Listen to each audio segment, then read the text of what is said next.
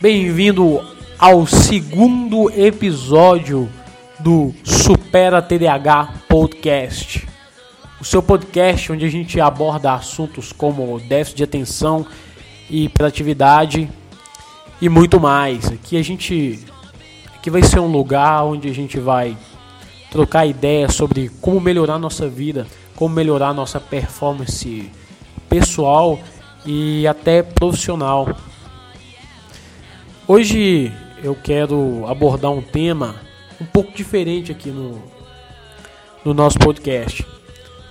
A gente é muito acostumado quando se fala de TDAH em sempre ir direto à opinião de um psicólogo ou psiquiatra, que são profissionais recomendados para ajudar a tratar esse transtorno. Só que acontece que existe uma área do conhecimento que vem se desenvolvendo muito, que é a área da neurociência. Os estudos mais recentes da neurociência têm mudado por completo vários paradigmas em que a gente vivia no passado. Isso, isso se deve também ao, à tecnologia. No passado a gente não tinha algumas ferramentas como o SPECSCAN para a gente ter uma noção melhor do nosso cérebro, a maior ferramenta do planeta.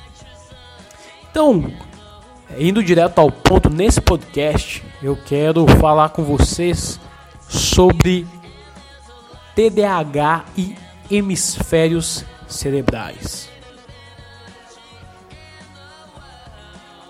Bom, você que está me ouvindo, muito provavelmente tem um cérebro. Só que o que talvez você não saiba é que esse cérebro ele é dividido é, em duas partes, em dois hemisférios, o hemisfério direito e o hemisfério esquerdo. E no meio desses dois hemisférios existe uma estrutura chamada corpo caloso, que faz a comunicação entre esses dois hemisférios, entre o hemisfério direito e o hemisfério esquerdo. Mas o que, que acontece? Acontece que cada um desses hemisférios trabalha de maneira diferente. Por exemplo, o hemisfério direito ele tem um pensamento criativo, ele pensa de modo colorido, ele tem um pensamento não linear, é imaginativo, impulsivo, é onde fica armazenado o seu inconsciente, o seu subconsciente. Ele pensa em imagens, ele capta mais a intuição, ele pensa no abstrato. Também é um hemisfério que trabalha de uma forma analógica. Esse é nosso hemisfério direito. Já o nosso hemisfério esquerdo, ele tem o pensamento analítico, ele pensa preto e branco, ele usa a lógica, ele tem um pensamento matemático e uma estrutura linguística. É a nossa parte racional, é o nosso crítico, o nosso realista, o nosso cérebro digital. Bem, o, e o que, que acontece é, com, com nós seres humanos? O, por que, que é importante a gente ter essa informação? Acontece que muitas vezes é, cada um de nós usa mais uma parte do, ou mais um hemisfério predominantemente em relação ao outro. Por exemplo, pessoas que têm o hemisfério esquerdo mais exercitado, digamos assim, tem são pessoas mais analíticas, pessoas mais realistas, aquelas pessoas com pensamentos matemáticos. Geralmente você encontra elas trabalhando em contabilidade, e advocacia e várias profissões assim mais metódicas, mais racionais. Já o hemisfério direito, você deve ter percebido que ele é mais imaginativo, mais intuitivo, mais artístico. Logo, geralmente, quem usa predominantemente esse hemisfério são pessoas que trabalham mais com a arte, trabalham com o criativo. Você encontra artistas, por exemplo, publicitário que trabalham com ideias. Tendo essas duas estruturas, todos nós temos, não adianta só a gente usar que a gente é predominante. É engraçado notar que os TDAHs, de uma maneira geral, tendem a usar o hemisfério direito bem mais. Com certeza você deve ter se identificado muito mais com esse pensamento não linear e imaginativo, que é diferente das pessoas que exercitam mais o hemisfério esquerdo. Porque o fato de a gente sonhar acordado, de a gente estar tá com milhares de pensamentos ao mesmo tempo, é algo que prova isso. E também os insights e as ideias, as boas ideias que os TDAHs têm, também vêm desse hemisfério cerebral. Muito embora nós também temos que exercitar nosso hemisfério esquerdo.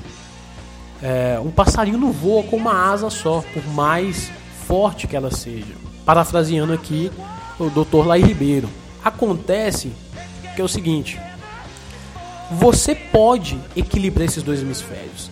E quando você equilibra esses dois hemisférios, as coisas vão ficar um pouquinho mais fáceis para você. Muitas vezes a gente usa o, o cérebro direito demais. Então você deve saber daquela pessoa que é criativa, tem um milhão de ideias, mas não consegue colocá-las em prática. Na verdade, talvez você conheça muito bem essa pessoa. Talvez você também já tenha passado por isso. No entanto, também você pode conhecer uma pessoa que é extremamente crítica, analítica e que lê bastante, mas também não consegue trazer esse conhecimento e, e aplicar na vida real, não consegue ter um bom traquejo social. É uma pessoa muito erudita, mas com dificuldade de se relacionar com as pessoas, de expor suas ideias e etc. Então, uma coisa que a gente pode fazer é equilibrar esses dois hemisférios. Bom, é, é bom lembrar antes que a mulher ela tem essa comunicação entre os dois hemisférios mais avançada do que o homem. Porque entre esses dois hemisférios existe uma estrutura chamada corpo caloso e a mulher tem o corpo caloso 20% é, maior do que o do homem. Isso explica, por exemplo, porque o lado esquerdo é um lado que ele é, ele é ligado à fala. E quando ele é danificado, por exemplo, num derrame, é, os homens ficam sem falar por bastante tempo e às vezes morrem sem voltar a falar. Já as mulheres, como elas têm essa estrutura, elas voltam a falar mais rápido, porque a parte destinada à comunicação passa para a parte direita. Por causa que ela tem é, essa capacidade de adaptação. Então, também existe um, uma cientista chamada Jill Taylor. Por incrível que pareça, é, ela provou na prática por essa experiência. Ela teve um derrame onde o lado, o cérebro esquerdo dela ficou infuncional. E nisso ela teve contato direto sobre como é trabalhar apenas com o hemisfério esquerdo. Tem uma palestra no TED. É, se você quiser ver essa palestra, você pode acessar superatdh.com barra hemisférios. A palestra no TED que está incorporada no site. E essa doutora, ela, tá, ela é uma das mais renomadas é, pessoas ligadas à neurociência nos Estados Unidos. Ela é formada em Harvard. Ela tem um livro que foi publicado no Brasil. O livro chama A Cientista que curou seu próprio cérebro, onde ela conta é, um pouco dessa experiência. Agora, voltando aos hemisférios, voltando ao que a gente estava falando, como de fato a gente pode equilibrar os dois hemisférios, para a gente ter uma vida mais equilibrada, para a gente conseguir ter ideias e colocá-las em prática, para a gente conseguir ter uma parte analítica funcional e uma parte também imaginativa muito funcional. Isso já vai dar muita vantagem pra gente na vida, isso vai fazer muito bem. Bom, é, você pode equilibrar seus hemisférios fazendo coisas simples. Por exemplo, você pode fazer malabarismo, por exemplo. É, é um exercício que ele ativa o uso dos dois hemisférios. Outra coisa que você pode fazer também é você imprimir uma imagem bem grande de um X. Isso, a letra X. Imprime uma imagem bem grande e deixa no seu ambiente de trabalho, no ambiente onde que você frequenta, frequenta todos os dias. Esse feixe, como quando você enxerga um X, você olha fixamente para a imagem do, do X, ele gera automaticamente uma sincronicidade, uma sincronia entre os seus dois hemisférios. Existem alguns outros métodos, também como ginástica cerebral, a meditação ajuda muito para equilibrar esses dois hemisférios.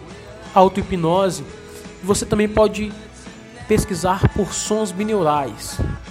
Se, se você ainda não está entendendo, é, se você não entendeu ou não está sabendo do que, que eu acabei de falar aqui, fica tranquilo porque a gente ainda vai abordar esses temas nos próximos podcasts. O interessante agora é você essa informação, vai lá no site superatdh.com e lê um artigo, também tem um artigo um infográfico, também tem a palestra dessa doutora Jill no site. Então você lê e procura saber é, mais sobre isso e aplique essas técnicas na sua vida. Essas técnicas, faça um malabarismo, meditação, uma ginástica cerebral e veja por si só se te ajuda nas suas habilidades do dia a dia. Informação é um dos maiores tesouros que a gente tem hoje. Se você usar a seu favor, pode deixar um comentário sobre o que você acha. Se você tiver alguma dúvida, se você tiver alguma sugestão para esse podcast, você pode enviar para superatdh@gmail.com. Eu vou estar lendo e respondendo os comentários, as sugestões é, e procurar sempre estar aqui trazendo informação de qualidade para você.